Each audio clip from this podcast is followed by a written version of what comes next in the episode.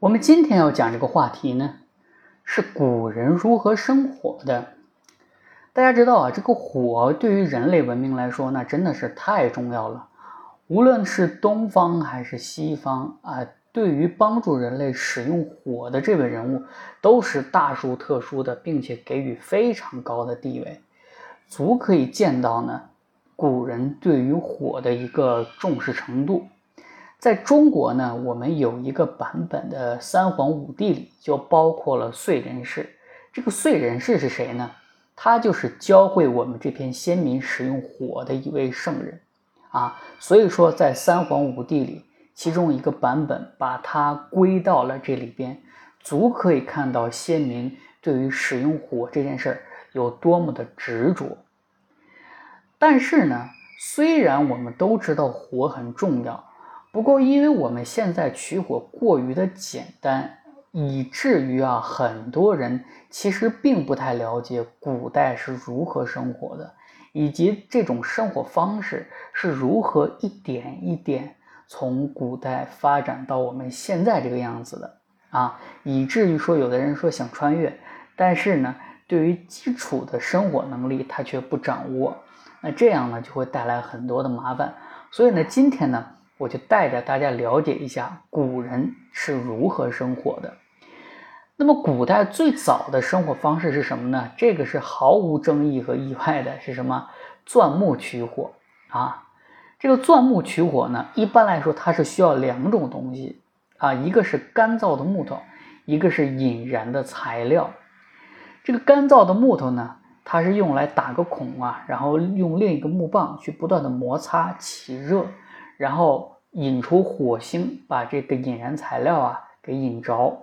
很多人不懂啊，他以为这个钻木取火是把那个摩擦的那个棒子啊点着啊，然后变成了一个火把的形状，然后去点其他东西。这个肯定不是啊，那样的话你得累死了啊。其实主要是靠这个引燃材料，因为它的燃点低，把它给引燃了之后呢，然后去生出火啊。那如果你去试过这个钻木取火，你就会发现，这个钻木取火真的是很累，而且时间很长。那么如果我练得很熟练了，一般来说多久能把这个火取出来呢？熟练掌握技巧的人呢，大概需要五六分钟。你不要听这个时间很长，你就觉得哇，这个太麻烦了。这种方法呢，始终是一个性价比非常非常高的方法。所以它沿用的时间和范围啊，既很长又很广。比如说，这个唐唐代的杜甫啊，他就写过一首诗，叫《吕燕上云归此塞，佳人钻木用清风》。清风是木头啊，所以呢，我们就能看到，至少啊，在唐代的乡下人依然采用钻木取火的方式进行生活啊。当然，钻木取火这种方式呢，也确确实实。基本沿用到了唐代，后世呢也有了一些改造。那么这个跟我们的认知可能有了一些冲突。我们觉得唐代其实虽然是古代，但是文明应该已经很发达了。但是你却没有想到，他们的生活方式依然是很简朴的钻木取火。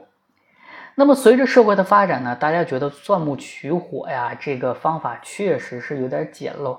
有没有什么办法能增加一些效率呢？哎，还真有，人们呢在钻木取火的基础上啊，发明了火攻。什么是火攻呢？就是我们知道这个木头，一个是呃放在地上的，挖个洞啊用来摩擦；一个是小木棒，在你手里不断的摩擦。大家把这个小木棒上啊加了一个旋转弓，哎，然后引出来一条线，我不断的抽拉这条线，就能带着这个木棒进行旋转。这样呢，基本就是一种半自动化的取火方式，我不需要人手去不断摩擦了，啊，仅仅是拉动的这个工具就可以完成这种摩擦的方式，而且它的效率非常的高。那么这种火攻呢，它基本不到一分钟就可以生出火了，这个比钻钻木取火呢，就是一种巨大的进步了。哎，那有的人说了，哎，我今天也很懒了，我生火就是不想动啊，怎么办啊？有没有一些被动的方法生火呢？当然有，首先就是雷劈嘛。当然这种方法可遇不可求，而且这个火不好保存。那有没有一些工具可以让人被动取火呢？哎，有。基于这个特性呢，古人发明了阳燧。阳燧啊，它本质是一个大凹面镜，它能把太阳光集中在一个点上，然后呢引燃这个生火材料，把这个火取出来。这个跟我们小学自然课的时候用这个呃放大镜去点火是一样的啊。那个时候我们坏拿放大镜往人身上点，是吧？其实这是一个原理啊。但是这里要说一下啊，阳燧这种原理的生活工具，并不仅仅限于中国啊，在全世界范围内是非常非常的常见的。而且因为这种火呢，它是来自于太阳，大家觉得这是吸收了日精月华是吧？尤其是与天地沟通了，认为这种方法呀无比的神圣。所以呢，这种方法你看它好像产生的时间比较早，而且比较落后，因为你得一直等嘛，对不对？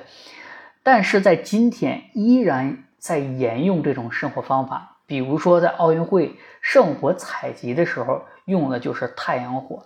当然，我们现在的引燃材料啊已经很发达了，但是啊，它的火源依然是来自于太阳。正是因为这个特性，让这个东西一直沿用到了今天。当然，在今天更多的是一种象征性的意义啊。但无论怎么说，这种方式保留了下来。那你也可能发现了这种方式呢，它的限制性也非常大，是什么呢？如果赶上阴雨连绵，那你这阵子你都别想生火了，是吧？那你就饿肚子吧。你用钻木取火的话，那个木头它也比较潮湿，所以说在阴雨连绵的时候啊，这个火就显得非常非常的宝贵了。那人们就想，我能不能发明出一种不受天气影响，而且很便携的取火工具呢？因为如果不便携的话，生个火弄得非阵仗非常大，也不是很方便，对吧？那基于这个呢，哎，古人不断的研究，他发明了一种东西叫火石。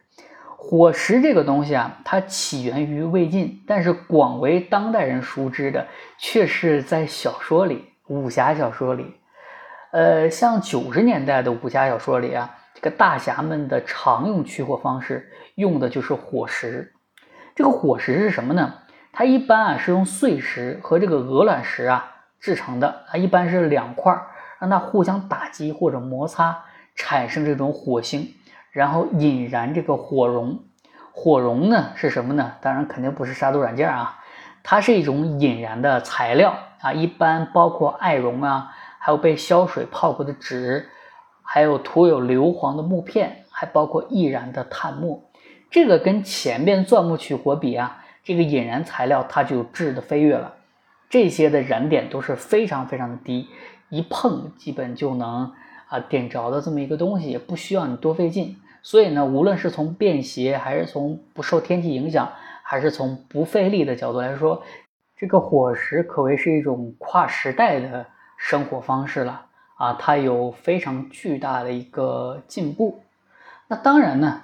依然是随着物质是文明的发展，大家觉得啊，这个火石啊，也不是特别便携。为什么呢？因为你兜里揣两块石头啊，多多少少还是觉得有点难受。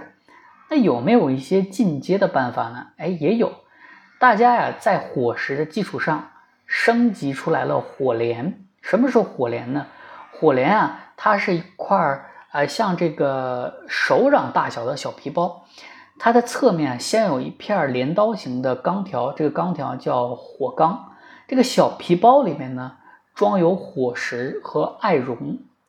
那具体怎么使用呢？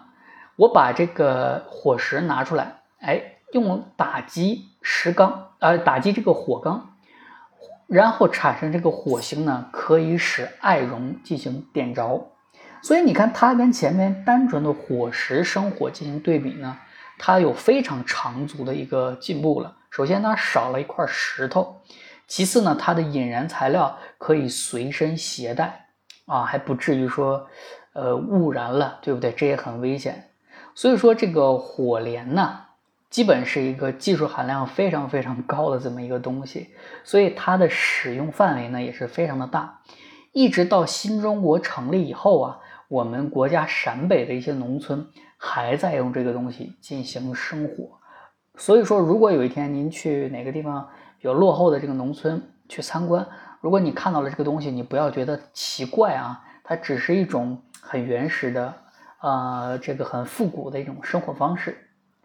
那除此之外呢，大家觉得啊，这个东西不够一些雅观，不够一些文雅啊。我们前面讲的东西，你也会发现，无论我们讲什么东西，最后总会往雅的方向进行一些发展。那这个生活方式有没有一些雅的方式呢？比较雅观而且比较方便的这个生活方式呢？也有。这个东西啊，也是大家非常熟悉的东西，是什么呢？叫火折子。这个火折子啊，在今天我看抖音啊啊，还有一些短视频呢，还有很多人在卖，当然现在都是电动的了。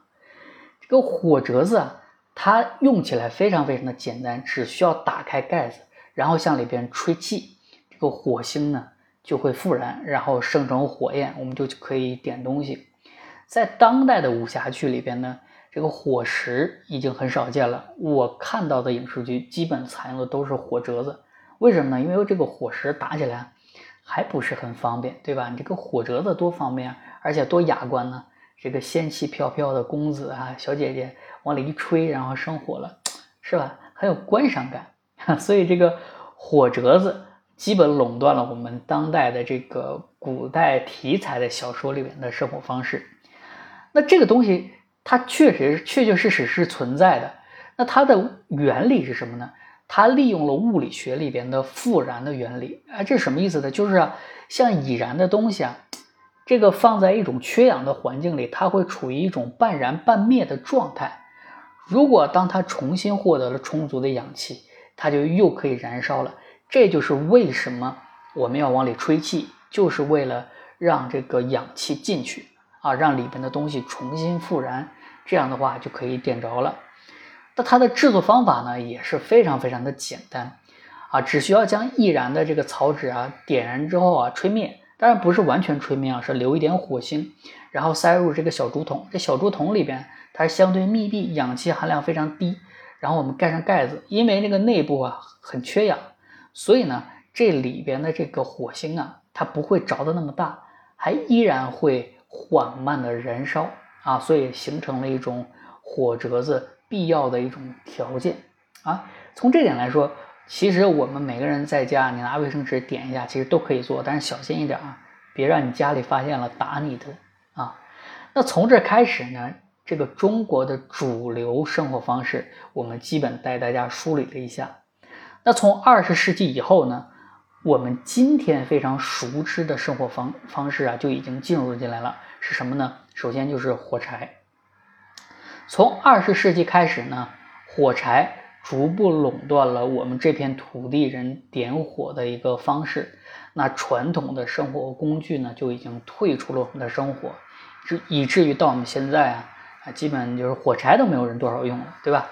呃，用打火机。啊，基本都是打火机或者是一些呃煤台啊，这个炉灶啊，它都是自带这个打火功能的。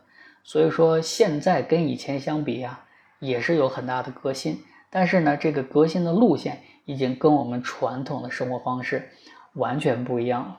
但是虽然这样，我们古代人民为了生存，他们也发明出了形形色色的生活的工具，也是值得我们去认知的。